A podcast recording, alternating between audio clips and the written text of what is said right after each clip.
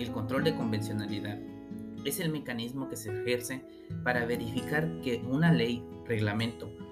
o acto de autoridad del Estado se ajuste a las normas, los principios y obligaciones de la Convención Americana de los Derechos Humanos.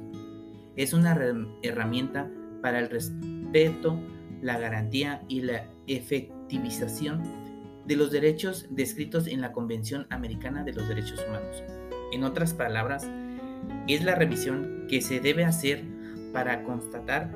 que la conducta de los órganos que son revisados está de acuerdo con el tratado internacional y las disposiciones aplicables en caso de en cuestión.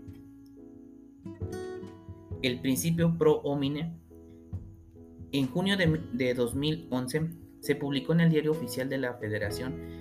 el decreto por el que se modifica la denominación del capítulo primero, del título primero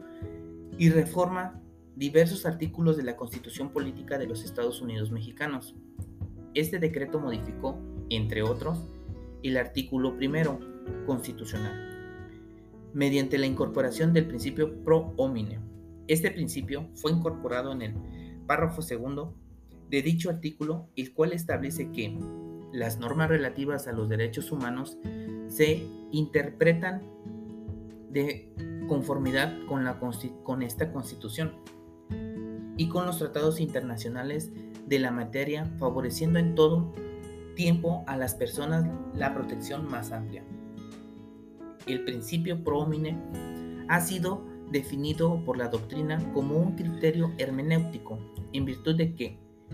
debe acudirse a la norma más amplia o a la interpretación más extensiva cuando se trate de reconocer derechos protegidos y además, de manera inversa, a la norma a la interpretación menos restrictiva cuando se trate de establecer limitaciones permanentes al ejercicio de los derechos de su suspensión extraordinaria. Ahora, por cuanto al sistema jurídico, la supremacía constitucional significa que la constitución es la norma que denominamos fundamental, que está en la cúspide o por encima de las demás normas jurídicas. Es la constitución el documento supremo el que se ubica en la cúspide y esta característica de supremacía va a tener consecuencias importantes para nuestro sistema jurídico,